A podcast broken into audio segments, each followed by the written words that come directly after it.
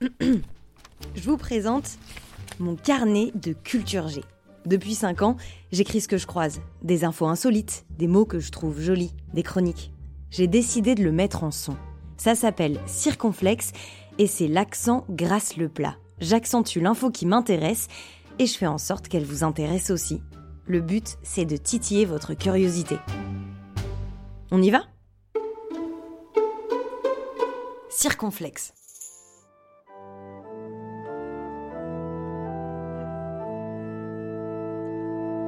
Jeudi, pour la première fois depuis 600 ans, un pape en a enterré un autre. Deux hommes en soutane blanche. L'un, plus haut représentant de l'Église catholique. L'autre, pape émérite.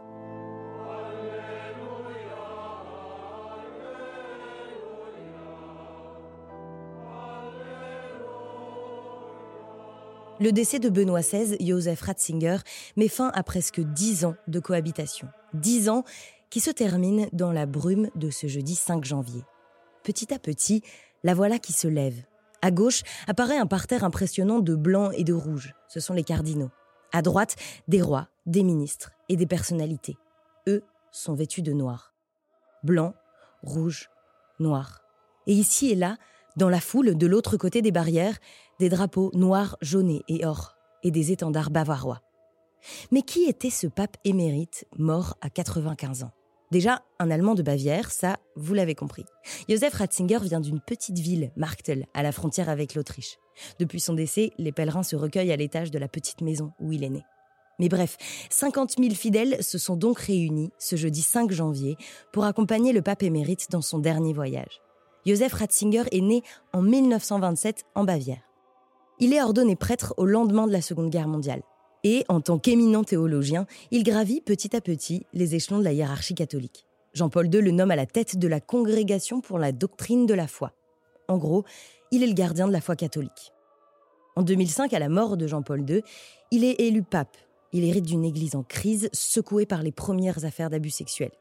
Benoît XVI est le premier pape à avoir agi contre la pédocriminalité dans l'église. Alors, il dira qu'il n'a pas fait assez, on le lui reprochera aussi, mais il a pris la parole, l'a condamné à accepter la démission d'évêque et à demander pardon aux victimes.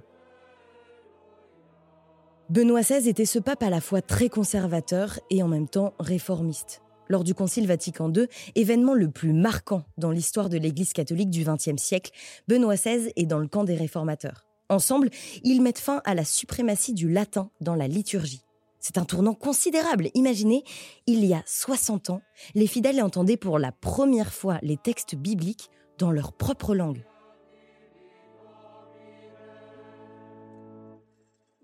Benoît XVI est aussi le pape des réformes des finances du Vatican, un sacré chantier poursuivi aujourd'hui par le pape François.